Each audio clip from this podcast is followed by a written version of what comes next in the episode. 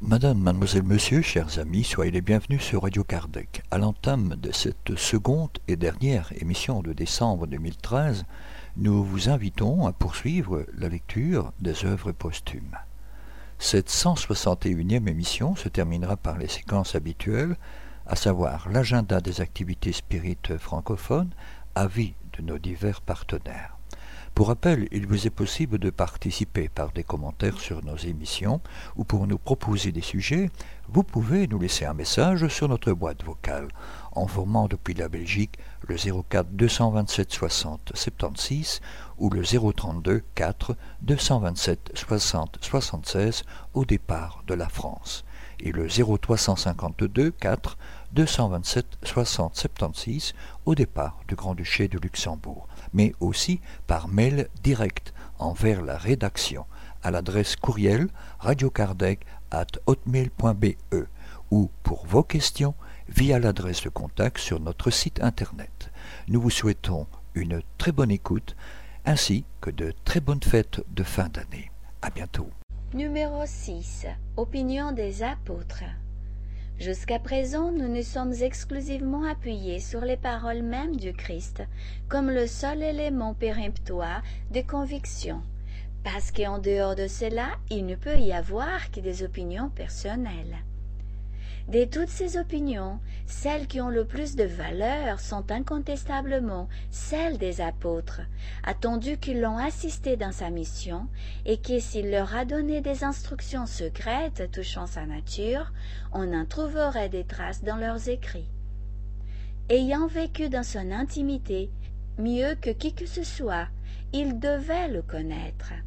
Voyons donc de quelle manière ils l'ont considéré. Ô Israélites, écoutez les paroles que je vais vous dire.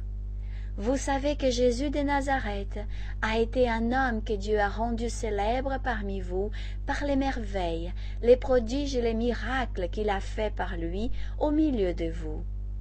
Cependant vous l'avez crucifié et vous l'avez fait mourir par les mains des méchants, vous ayant été livré par un ordre exprès de la volonté de Dieu et par un décret de sa préscience. Mais Dieu l'a ressuscité en arrêtant les douleurs de l'enfer, étant impossible qu'il fût retenu. Car David a dit en son nom, J'avais toujours le Seigneur présent devant moi, parce qu'il est à ma droite, afin que je ne sois pas ébranlé. C'est pour cela que mon cœur s'est réjoui, que ma langue a chanté des cantiques de joie, et que ma chair même reposera en espérance.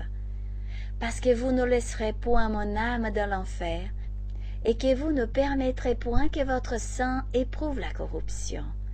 Vous m'avez fait connaître le chemin de la vie, et vous me remplirez de la joie que donne la vue de votre visage.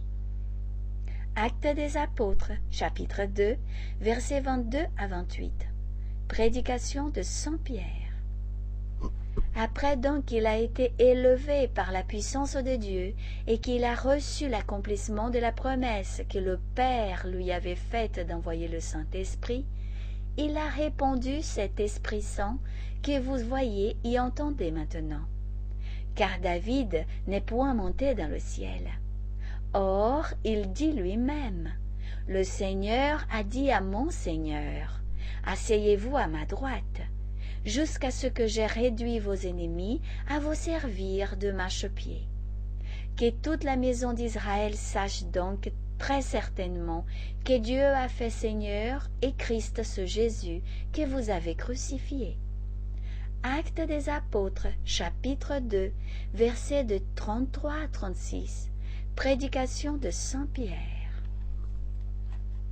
Moïse a dit à nos pères, Le Seigneur votre Dieu vous suscitera d'entre vos frères un prophète comme moi. Écoutez-le en tout ce qu'il vous dira. Quiconque n'écoutera pas ce prophète sera exterminé du milieu du peuple. C'est pour vous, premièrement, que Dieu a suscité son Fils. Il vous l'a envoyé pour vous bénir, afin que chacun se convertisse de sa mauvaise vie. Acte des apôtres, chapitre 3, versets 22, 23, 26. Prédication de Saint Pierre. Nous vous déclarons à vous tous et à tout le peuple d'Israël que c'est par le nom de notre Seigneur Jésus-Christ de Nazareth, lequel vous avez crucifié et que Dieu a ressuscité d'entre les morts. C'est par lui que cet homme est maintenant guéri, comme vous le voyez devant vous. Acte des apôtres, chapitre 4, verset 10, prédication de Saint Pierre. Les rois de la terre se sont élevés et les princes se sont unis ensemble contre le Seigneur et contre son Christ. Car Hérode et Ponce Pilate, avec les gentils et le peuple d'Israël, se sont vraiment mis ensemble dans cette ville contre votre saint Fils Jésus, que vous avez consacré par votre onction, pour faire tout ce que votre puissance et votre conseil avaient ordonné devoir être fait. Acte des apôtres, chapitre 6, versets 26, 27, 28. Prière des apôtres. Pierre et les autres apôtres répondirent Il faut plutôt obéir à Dieu qu'aux hommes. Le Dieu de nos pères a ressuscité Jésus que vous avez fait mourir en le pendant sur le bois. C'est lui que Dieu a élevé par sa droite comme étant le prince et le sauveur pour donner à Israël la grâce de la pénitence et la rémission des péchés. Voir Actes des Apôtres, chapitre 5, versets 29, 30, 31. Réponse des apôtres au grand prêtre. C'est ce Moïse qui a dit aux enfants d'Israël, Dieu vous suscitera d'entre vos frères, Dieu vous suscitera d'entre vos frères un prophète comme moi. Écoutez-le. Mais le Très-Haut n'habite point dans des temples faits par la main des hommes, selon cette parole du prophète. Le ciel est mon trône, et la terre est mon marchepied. Quelle maison me bâtirez-vous dit le Seigneur, et quel pourrait être le lieu de mon repos? Acte des apôtres, chapitre 7, versets 37, 48, 49. Discours d'Étienne.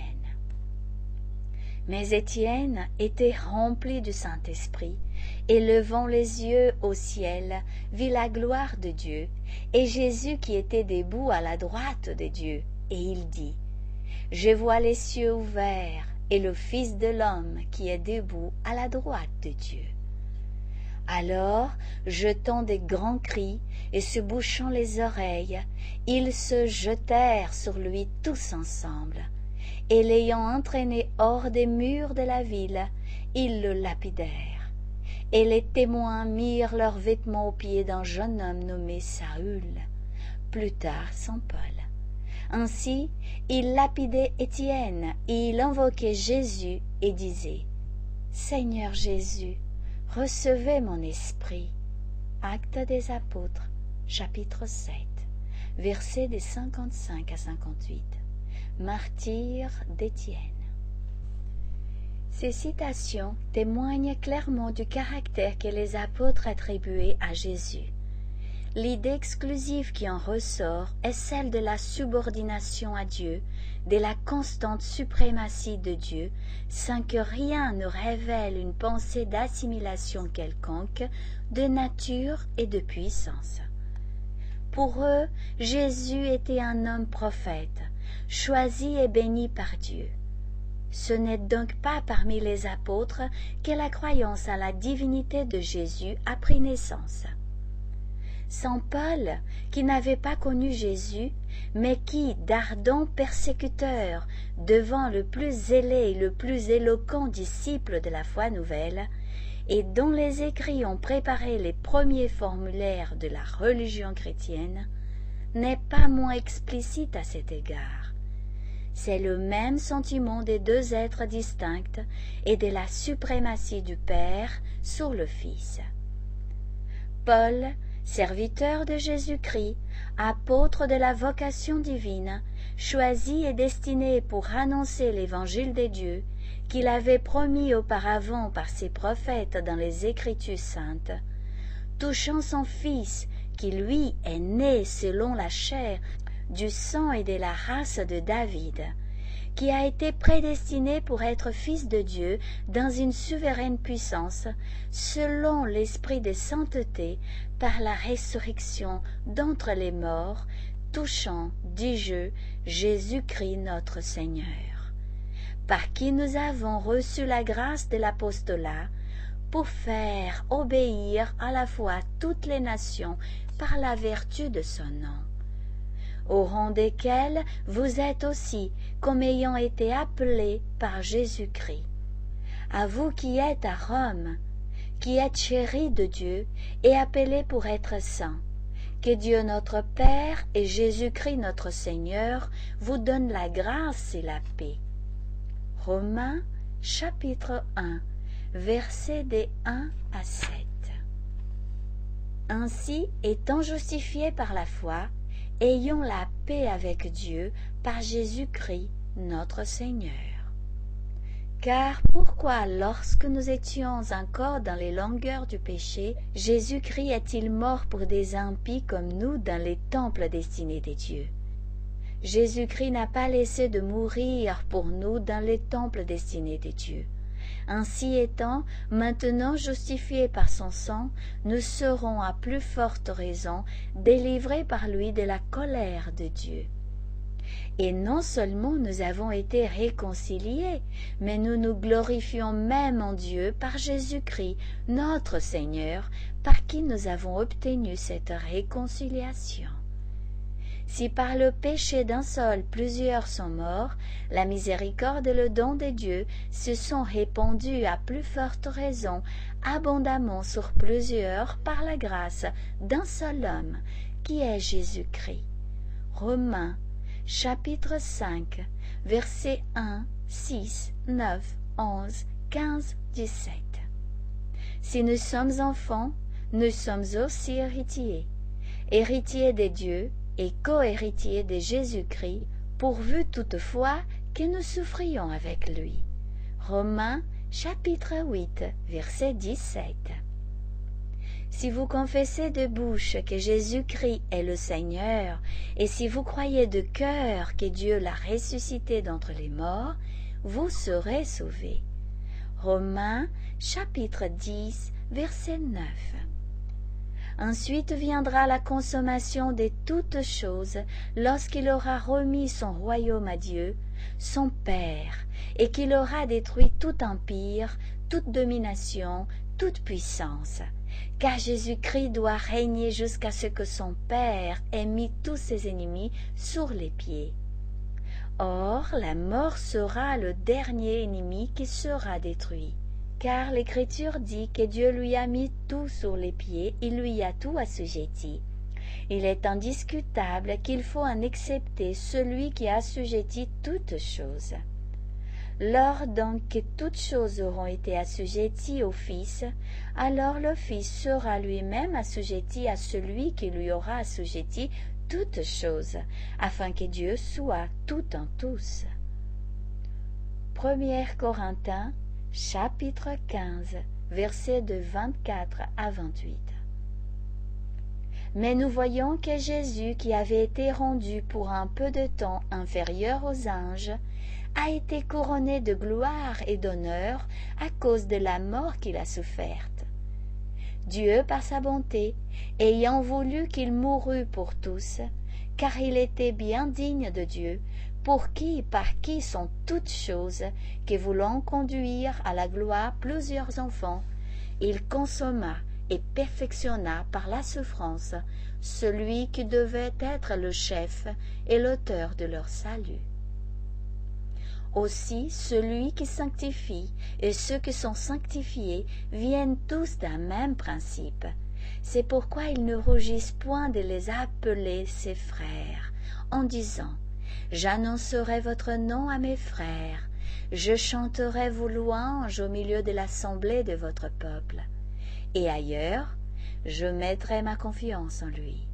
Et un autre lieu, mais voici avec les enfants que Dieu m'a donnés. C'est pourquoi il a fallu qu'il fût en tout semblable à ses frères, pour être envers Dieu un pontife compatissant et fidèle en son ministre, afin d'expier les péchés du peuple. Car c'est des peines et des souffrances mêmes par lesquelles il a été tenté et éprouvé qu'il tire la vertu et la force de secourir ceux qui sont aussi tentés. Hébreux chapitre 2 versets de 9 à 13 17 18 Vous donc mes saints frères qui avez part à la vocation céleste, considérez Jésus qui est l'apôtre et le pontife de la religion que nous professons, qui est fidèle à celui qui l'a établi dans cette charge, comme Moïse lui a été fidèle en toute sa maison. Car il a été jugé digne d'une gloire d'autant plus grande que celle de Moïse, que celui qui a bâti la maison est plus estimable que la maison même, car il n'y a point de maison qui n'ait été bâtie par quelqu'un. Or, celui qui est l'architecte et le créateur de toutes choses est Dieu. Hébreux chapitre 3, versets des 1 à 4. Numéro 7. Prédiction des prophètes concernant Jésus. Outre les affirmations de Jésus et l'opinion des apôtres, il est un témoignage dont les plus orthodoxes des croyants ne sauraient contester la valeur, puisqu'il en excepte constamment comme d'un article de foi. C'est celui des dieux lui-même, c'est-à-dire celui des prophètes, parlant sur l'inspiration et annonçant la venue du Messie. Or, voici les passages de la Bible considérés comme la prédication de ce grand événement. Je le vois, mais non pas maintenant. Je le regarde, mais non pas de près. Une étoile est procédée de Jacob, et un sceptre s'est élevé d'Israël, et il transpercera les chefs de Moab, et il détruira tous les enfants de Sert. Nombre, chapitre 14, verset 17. Je leur susciterai un prophète comme toi, d'entre leurs frères, et je mettrai mes paroles à sa bouche, et il leur dira ce que je lui aurai commandé. Et il arrivera que quiconque n'écoutera pas les paroles qu'il aura dites en mon nom, je lui en demanderai compte. Deutéronome chapitre 18 verset 18-19 Il arrivera donc, quand les jours seront accomplis pour t'en aller avec tes pères, que je ferai lever de ta postérité un de tes fils, et j'établirai son règne. Il me bâtira une maison, et j'affermirai son trône à jamais. Je lui serai père, et il me sera fils et je ne retirerai pas ma miséricorde de lui, comme je lui ai retiré d'avec celui qui avait avant toi, et j'établirai dans ma maison et dans mon royaume à jamais, et son trône sera affermi à jamais. 1 Paralipomènes, chapitre 17, versets des 11 à 14. C'est pourquoi le Seigneur lui-même vous donnera un signe. Voici, une vierge sera enceinte et elle enfantera un fils, et l'on l'appellera son nom Emmanuel. Car l'enfant nous est né, le Fils nous a été donné, et l'Empire a été posé sous son épaule, et on l'appellera son nom l'admirable, le conseiller, le Dieu fort, le puissant, le Père de l'éternité, le Prince de la paix. Isaïe chapitre 9, verset 5. Voici mon serviteur, je le soutiendrai. C'est mon élu, mon âme y a mis son affection. J'ai mis mon esprit sur lui. Il exercera la justice parmi les nations. Il ne se retirera point, ni ne se précipitera point, jusqu'à ce qu'il ait établi la justice sur la terre, et les êtres s'arrêteront à sa loi. Isaïe chapitre 42 versets 1 et 4 Il jouira du travail de son âme, et il en sera rassasié. et mon serviteur juste en justifiera plusieurs par la connaissance qu'ils auront de lui, et lui-même portera leur iniquité. Isaïe 53, verset 11. Réjouis-toi extrêmement, fille des Sion. Jette des cris de réjouissance, fille de Jérusalem. Voici, ton roi viendra à toi, juste et sauveur humble, et monté sur un âne et sur le poulain d'une ânesse. Et je retrancherai les chariots de guerre d'Éphraïm, et les chevaux de Jérusalem, et l'arc du combat sera aussi retranché, et le roi parlera d'épée aux nations. Et sa domination s'étendra depuis une mer jusqu'à l'autre mer, et depuis le fleuve jusqu'au bout de la terre. Zacharie chapitre 9 verset 9-10 Et il, le Christ, se maintiendra, et il gouvernera par la force de l'Éternel, et avec la magnificence du nom de l'Éternel son Dieu. Et ils reviendront, et maintenant il sera glorifié jusqu'au bout de la terre, et c'est lui qui fera la paix. Michée chapitre 5 verset 4 la distinction entre Dieu et son envoyé futur est caractérisée de la manière la plus formelle. Dieu le désigne son serviteur, par conséquent son subordonné. Rien dans ces paroles qui implique l'idée d'égalité de puissance ni de consubstantialité entre les deux personnes. Dieu se serait-il donc trompé et les hommes venus trois siècles après Jésus-Christ auraient-ils vu plus juste que lui? Telle paraît leur prétention. Numéro 8. Le Verbe se fait chair. Au commencement était le Verbe, et le Verbe était avec Dieu, et le Verbe était Dieu. Il était au commencement avec Dieu. Toutes choses ont été faites par lui, et rien de ce qui a été fait n'a été fait sans lui. En lui était la vie, et la vie était la lumière des hommes. Et la lumière à lui dans les ténèbres, et les ténèbres ne l'ont point comprise. Il eut un homme envoyé de Dieu qui s'appelait Jean. Il vint pour servir des témoins, pour rendre témoignage à la lumière, afin que tous crussent par lui. Il n'était pas la lumière, mais il vint pour rendre témoignage à celui qui était la lumière. Celui-là était la vraie lumière qui éclaire tout homme venant en ce monde. Il était dans le monde, le monde a été fait par lui, et le monde ne l'a point connu.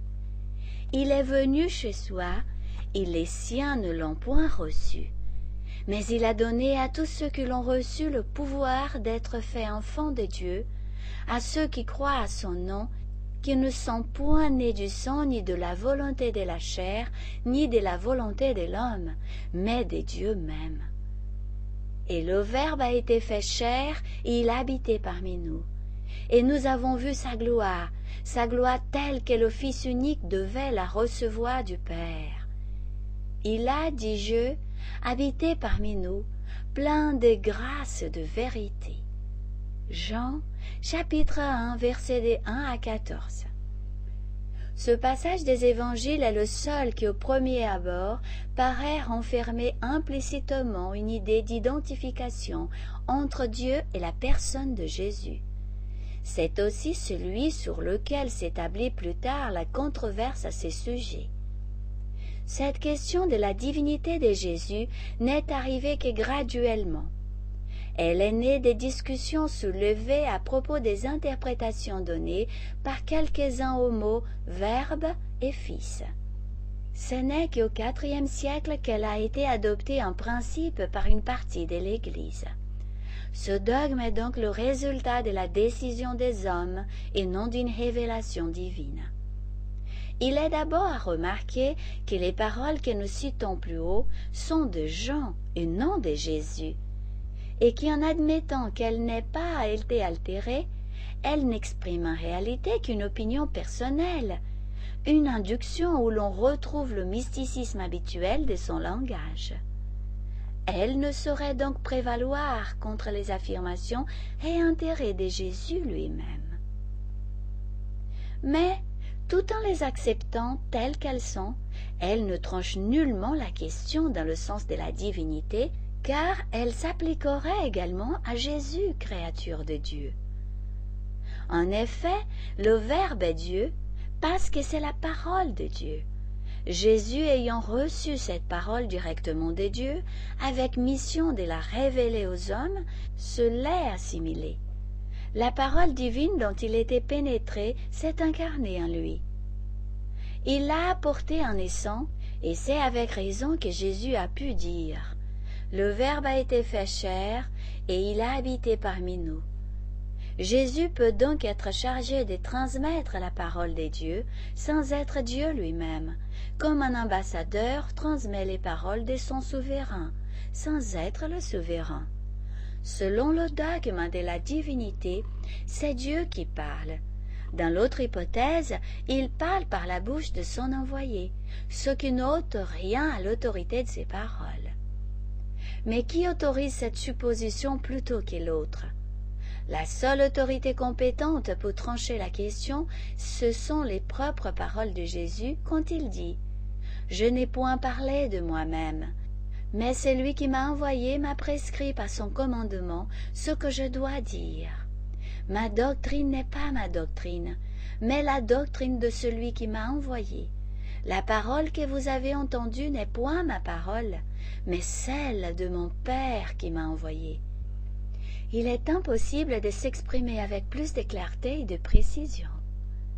La qualité de Messie ou envoyé qui lui est donnée dans tous les cours des évangiles implique une position subordonnée par rapport à celui qui ordonne.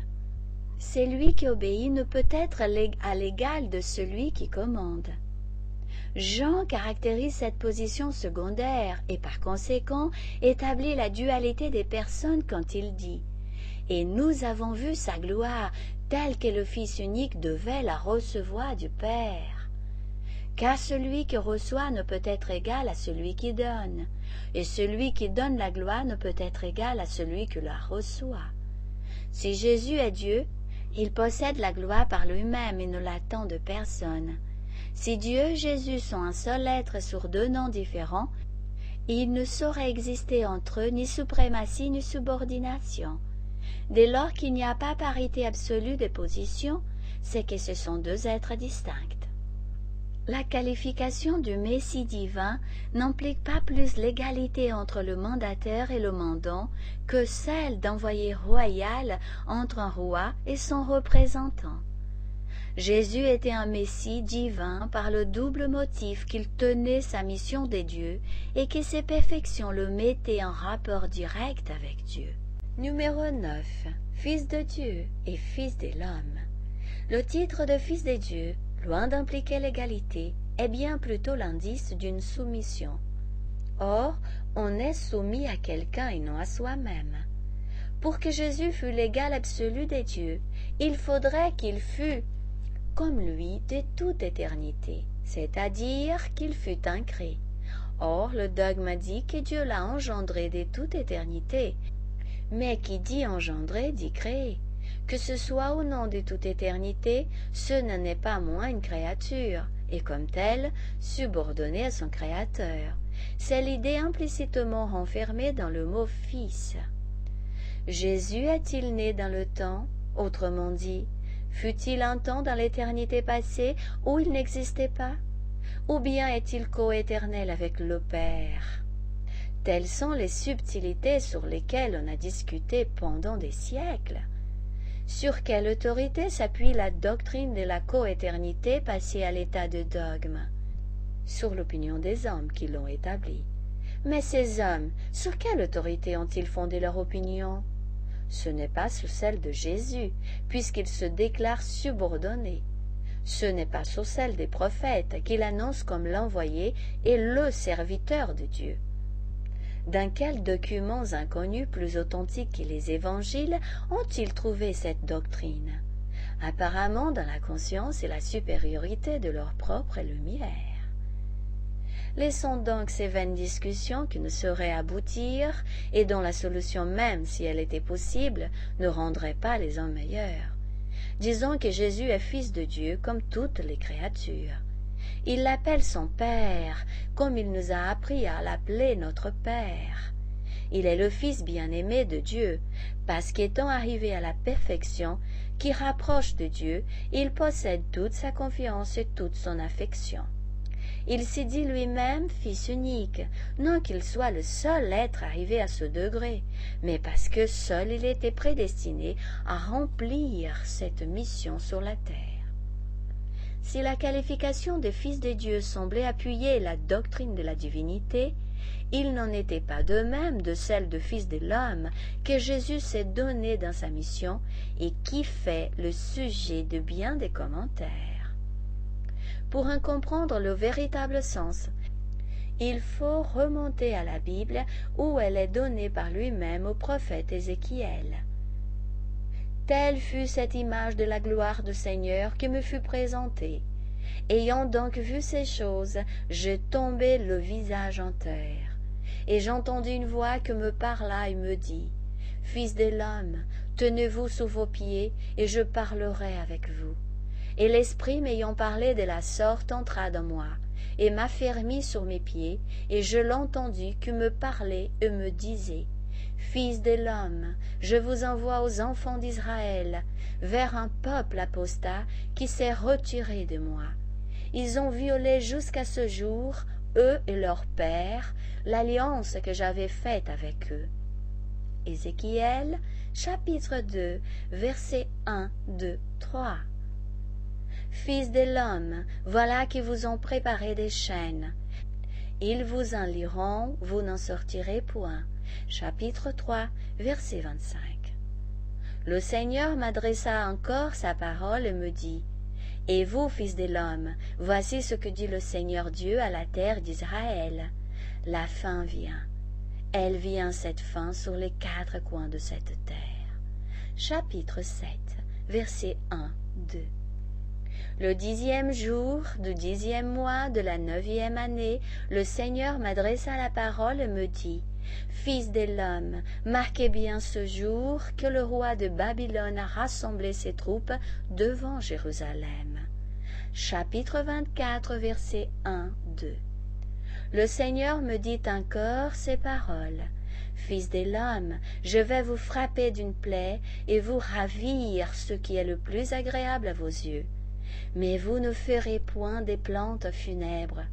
Vous ne pleurerez point et des larmes ne couleront point de votre visage. Vous soupirerez en secret et vous ne ferez point de deuil comme on le fait pour les morts. Votre couronne demeurera liée sous votre tête et vous aurez vos souliers à vos pieds. Vous ne vous couvrirez point le visage et vous ne mangerez point les viandes qu'on donne à ceux qui sont dans le deuil je parlai donc le matin au peuple, et le soir ma femme mourut. Le lendemain matin, je fis ce que Dieu m'avait ordonné. Chapitre 24, versets de 15 à 18. Le Seigneur me parla encore et me dit, Fils de l'homme, prophétisez touchant les pasteurs d'Israël. Prophétisez et dites aux pasteurs, Voici ce que dit le Seigneur Dieu. Malheur aux pasteurs d'Israël qui se paissent eux-mêmes. Les pasteurs ne pèsent-ils pas leurs troupeaux? Chapitre 34, versets 1, 2. Alors je l'entendis qui me parlait au-dedans de la maison. Et l'homme qui était proche de moi me dit, Fils de l'homme, c'est ici le lieu de mon trône, le lieu où je poserai mes pieds et où je demeurerai pour jamais au milieu des enfants d'Israël. Et la maison d'Israël ne profanera plus mon saint nom à l'avenir, ni eux, ni leurs rois, par leurs idolâtries, par les sépulcres de leurs rois, ni par les hauts lieux. Chapitre 43, versets 6, 7 car Dieu ne menace point comme l'homme et n'entre point en fureur comme le Fils de l'homme. Judith, chapitre 5, 8, verset 15. Il est évident que la qualification des fils de l'homme veut dire ceci, qui est né de l'homme par opposition à ce qui est en dehors de l'humanité. La dernière citation tirée du livre de Judith ne laisse pas de doute sur la signification de ce mot, employé dans un sens très littéral. Dieu ne désigne Ézéchiel que sous ce nom, sans doute pour lui rappeler que malgré le don de prophétie qui lui est accordé, il n'en appartient pas moins à l'humanité, et afin qu'il ne se croie pas d'une nature exceptionnelle. Jésus se donne à lui-même cette qualification avec une persistance remarquable, car ce n'est qu'en de très rares circonstances qu'il s'est dit fils de Dieu. Dans sa bouche, elle ne peut avoir d'autre signification que de rappeler que lui aussi appartient à l'humanité. Par là, il s'assimile aux prophètes qui l'ont précédé et auxquels il s'est comparé en faisant allusion à sa mort quand il dit Jérusalem, qui tue les prophètes? L'insistance qu'il se met à se désigner comme fils de l'homme semble une protestation anticipée contre la qualité qu'il prévoit qu'on lui donnera plus tard, afin qu'il soit bien constaté qu'elle n'est pas sortie de sa bouche. Il est à remarquer que durant cette interminable polémique qui a passionné les hommes pendant une longue suite de siècles, et dure encore, qui a allumé les bûchers et fait verser des flots de sang, on a disputé sur une abstraction la nature de Jésus dont on a fait la pierre angulaire de l'édifice, quoiqu'il n'en ait point parlé et que l'on ait oublié une chose, celle que le Christ a dit être toute la loi et les prophètes, l'amour de Dieu et du prochain, et la charité dont il a fait la condition expresse du salut. On s'est appesanti sur la question d'affinité de Jésus avec Dieu, et l'on a complètement passé sur silence les vertus qu'il a recommandées et dont il a donné l'exemple. Dieu lui-même est effacé devant l'exaltation de la personnalité du Christ. Dans le symbole des Nicée, il est dit simplement Nous croyons en un seul Dieu, etc. Mais comment est-il ce Dieu? Il n'en est nullement fait mention de ses attributs essentiels la souveraine bonté et la souveraine justice. Ces paroles eussent été la condamnation des dogmes qui consacrent sa partialité envers certaines créatures, son inexorabilité, sa jalousie, sa colère, son esprit vindicatif, dont on s'autorise pour justifier les cruautés commises en son nom.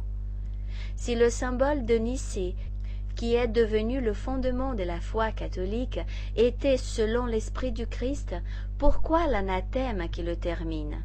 N'est-ce pas la preuve qu'il est l'œuvre de la passion des hommes? À quoi d'ailleurs a tenu son adoption? À la pression de l'empereur Constantin, qui en avait fait une question plus politique que religieuse. Sans son ordre, le conseil des Nicées n'avait pas lieu. Sans l'intimidation qu'il a exercée, il est plus que probable que l'arianisme l'emportait. Il a donc dépendu de l'autorité souveraine d'un homme qui n'appartenait pas à l'Église, qui a reconnu plus tard la faute qu'il avait faite publiquement, et qui a inutilement cherché à revenir sur ses pas en conciliant les partis, que nous ne soyons ariens au lieu d'être catholiques, et que l'arianisme ne fût aujourd'hui l'orthodoxie et le catholicisme l'hérésie. Après dix-huit siècles de luttes et de disputes vaines pendant lesquelles on a complètement mis de côté la partie la plus essentielle de l'enseignement du Christ, la seule qui pouvait assurer la paix de l'humanité, on est là de ces discussions stériles qui n'ont amené que des troubles, engendré l'incrédulité et dont l'objet ne satisfait plus la raison. Il y a aujourd'hui une tendance manifeste de l'opinion générale à revenir aux idées fondamentales de la primitive Église et à la partie morale de l'enseignement du Christ, parce que c'est la seule qui puisse rendre les hommes meilleurs. Celle-là est claire, positive et ne peut donner lieu à aucune controverse.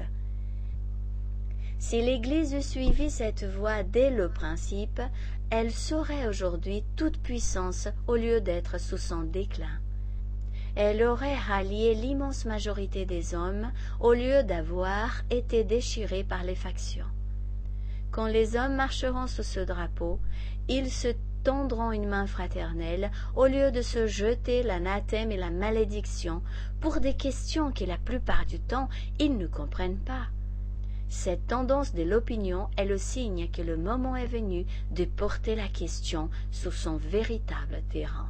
Influence pernicieuse des idées matérialistes sur les arts en général, leur régénération par le spiritisme. On lit dans le courrier de Paris du Monde illustré du 19 décembre 1868. Carmouche avait écrit plus de 200 comédies et vaudevilles, et c'est tout juste c'est notre temps, c'est son nom. C'est qu'elle est terriblement fugace, cette gloire dramatique qui excite tant de convoitises. À moins d'avoir signé des chefs-d'œuvre hors ligne, on est condamné à voir tomber son nom dans l'oubli aussitôt qu'on cesse de combattre sur la brèche. Pendant la lutte même, on est ignoré du plus grand nombre. Le public, en effet, ne se soucie quand il regarde l'affiche que du titre de la pièce. Le nom de celui qui l'a écrite lui importe peu. Essayez de vous rappeler qui a signé telle ou telle œuvre charmante dont vous avez gardé le souvenir. Presque toujours, vous serez dans l'impossibilité de vous répondre. Et plus nous avancerons, plus en sera ainsi. Les préoccupations matérielles se substituant de plus en plus aux soucis artistiques. Carmouche précisément contait à ce sujet une anecdote typique. Mon bouquiniste, disait-il, avec qui je causais de mon petit commerce, s'exprimait ainsi. Ça ne va pas mal, monsieur, mais ça se modifie. Ce ne sont plus les mêmes articles que se débitent. Autrefois, quand je voyais venir à moi un jeune homme de dix-huit ans, neuf fois sur dix, c'était pour me demander un dictionnaire des rimes. Aujourd'hui, c'est pour me demander un manuel des opérations de bourse. Si les préoccupations matérielles se substituent aux soucis artistiques, un peut-il être autrement quand on s'efforce de concentrer toutes les pensées de l'homme sur la voie charnelle et de détruire en lui toute espérance, toute aspiration au-delà de cette existence? Cette conséquence est logique, inévitable, pour celui qui ne voit rien hors du petit cercle éphémère de la vie présente. Quand on ne voit rien derrière soi, rien devant soi, rien au-dessus de soi, sur quoi peut se concentrer la pensée si ce n'est sur le point où l'on se trouve? Le sublime de l'art est la poésie de l'idéal qui nous transporte hors de la sphère étroite de notre activité. Mais l'idéal est précisément dans cette région extramatérielle où l'on ne pénètre que par la pensée, que l'imagination conçoit si les yeux du corps ne l'aperçoivent pas. Or, quelle inspiration l'esprit peut-il puiser dans l'esprit du néant? Le peintre qui n'aurait vu que le ciel brumeux, les steppes arides et monotones de la Sibérie, et qui croirait que là est tout l'univers, pourrait-il concevoir et décrire l'éclat et la richesse de ton de la nature tropicale? Comment voulez-vous que vos artistes et vos poètes vous transportent dans des régions qu'ils ne voient pas par les yeux de l'âme, qu'ils ne comprennent pas et auxquelles même ils ne croient pas? L'esprit ne peut s'identifier qu'avec ce qu'il sait ou ce qu'il croit être une vérité. Et cette vérité, même morale, devient pour lui une réalité qu'il exprime d'autant mieux qu'il la sent mieux. Et alors, si à l'intelligence de la chose il joint la flexibilité du talent, il fait passer ses propres impressions dans l'âme des autres. Mais quelles impressions peut provoquer celui qui n'en a pas? La réalité pour le matérialiste, c'est la terre. Son corps est tout puisqu'en dehors il n'y a rien, puisque sa pensée même s'étend avec la désorganisation de la matière comme le feu avec le combustible. Il ne peut traduire par le langage de l'art que ce qu'il voit et ce qu'il sent. Or, s'il ne voit et ne sent que la matière tangible, il ne peut transmettre autre chose. Où il ne voit que le vide, il ne peut rien puiser. S'il s'aventure dans ce monde inconnu pour lui, il y entre comme un aveugle, et malgré ses efforts pour s'élever au diapason de l'idéalité, il reste sur le terre-à-terre comme un oiseau sans ailes. La décadence des arts en ce siècle est le résultat inévitable de la concentration des idées sur les choses matérielles. Et cette concentration, à son tour, est le résultat de l'absence de toute croyance en la spiritualité de l'être. Le siècle ne récolte que ce qu'il a semé. Qui sème des pierres ne peut récolter des fruits. Les arts ne sortiront de leur torpeur que par une réaction vers les idées spiritualistes. Et comment le peintre, le poète, le littérateur, le musicien pourraient-ils attacher leur nom à des œuvres durables lorsque, pour la plupart, ils ne croient pas eux-mêmes à l'avenir de leurs travaux, lorsqu'ils ne s'aperçoivent point que la loi du progrès, cette puissance invincible qui entraîne à sa suite les univers sur la route de l'infini, leur demande davantage que de pâles copies des créations magistrales des artistes du temps passé.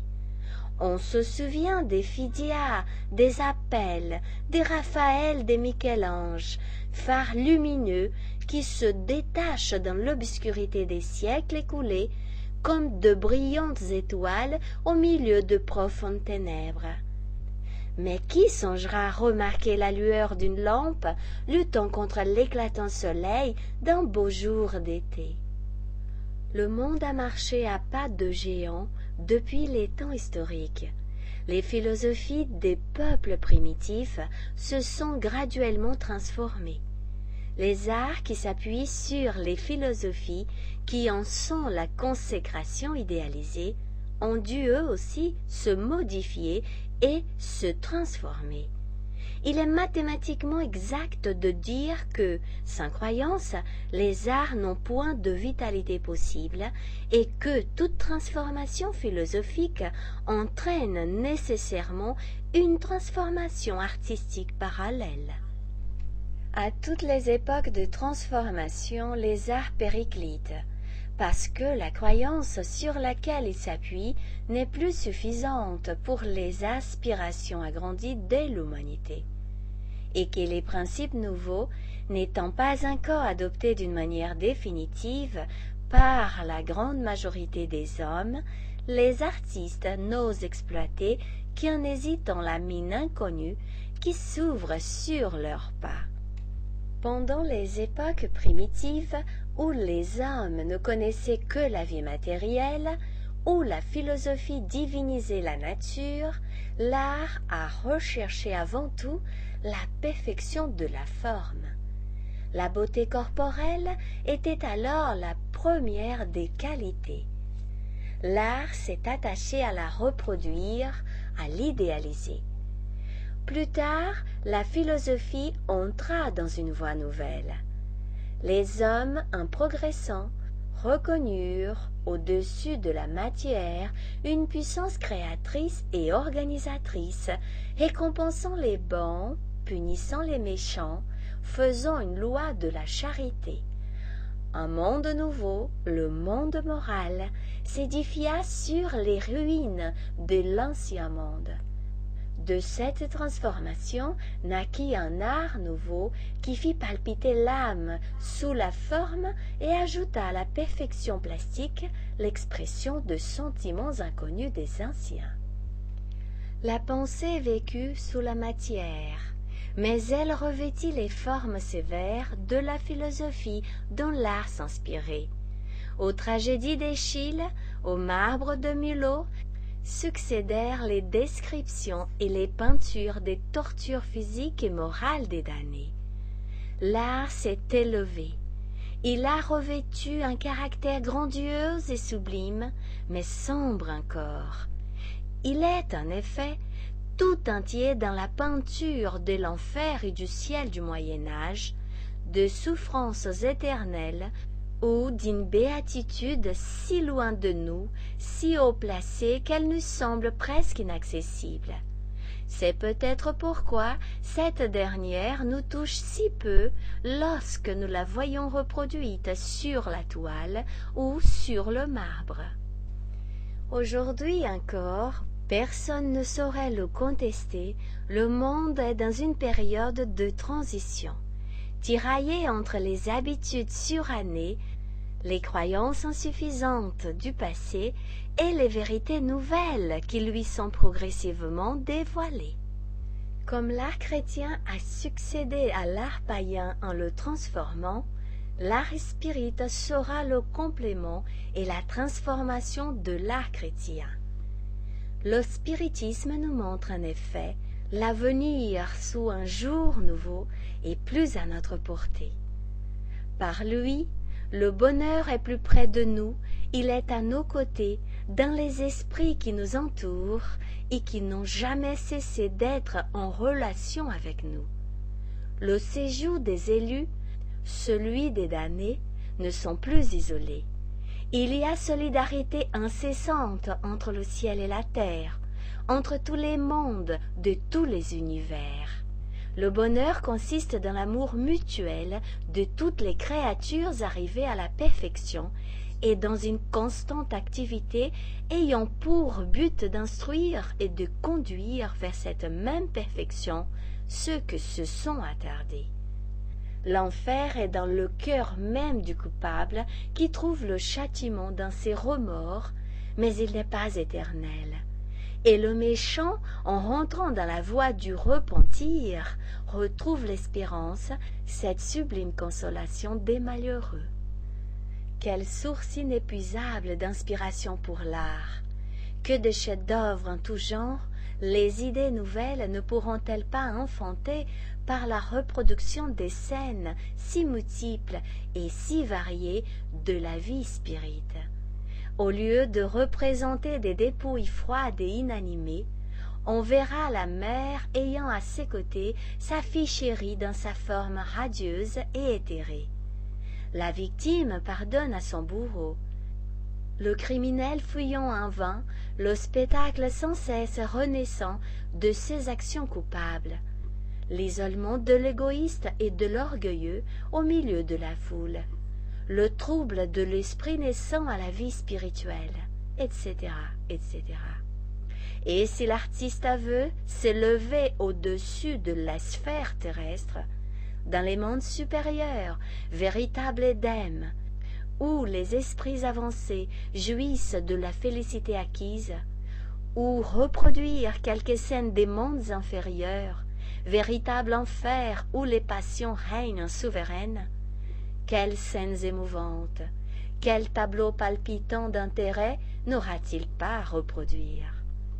Oui, certes, le spiritisme ouvre à l'art un champ nouveau, immense et encore inexploré, et quand l'artiste reproduira le monde des spirites avec conviction, il puisera à cette source les plus sublimes inspirations et son nom vivra dans les siècles futurs, parce qu'aux préoccupations matérielles et éphémères de la vie présente, il substituera l'étude de la vie future et éternelle de l'âme. Chers amis, restez à l'écoute, nous reprendrons la suite de cette émission juste après cette première pause musicale.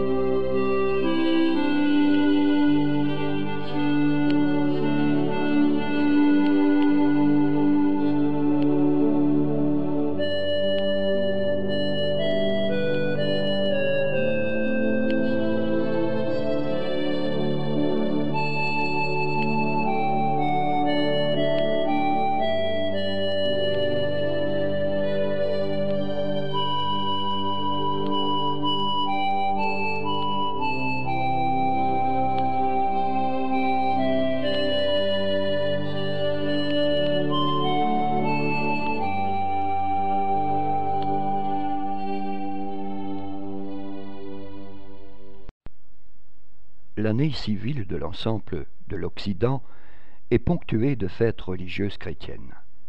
Les plus importantes suivent les principaux événements de la vie du Christ. Aussi, que l'on soit à New York, à Paris ou à Bruxelles, le 25 décembre est un jour férié, celui des réunions familiales.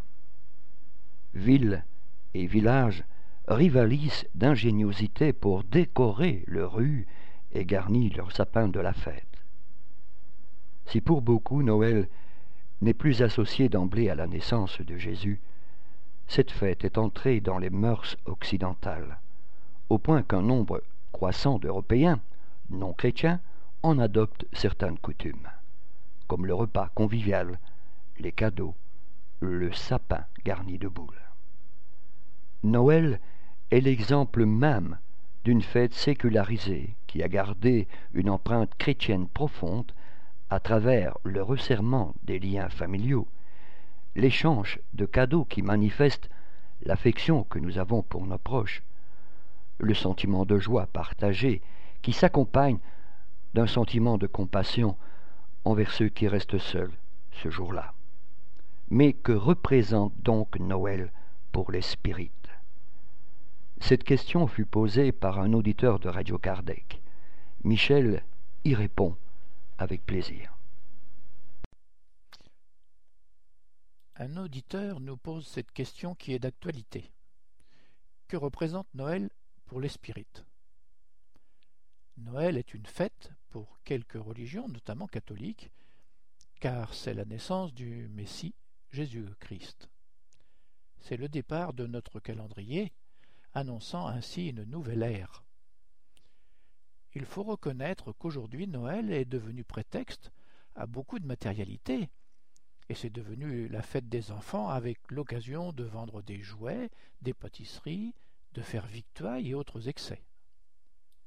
Mais n'est-ce pas là oublier les conditions volontaires de cette naissance?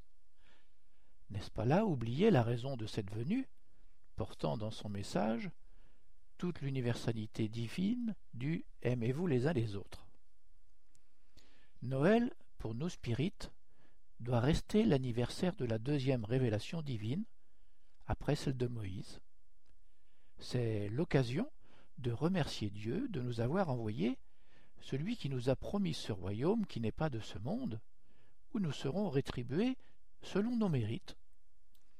Celui qui s'est sacrifié pour nous montrer le chemin, celui qui est revenu se communiquer il y a cent cinquante ans pour nous compléter sa parole par l'esprit de vérité.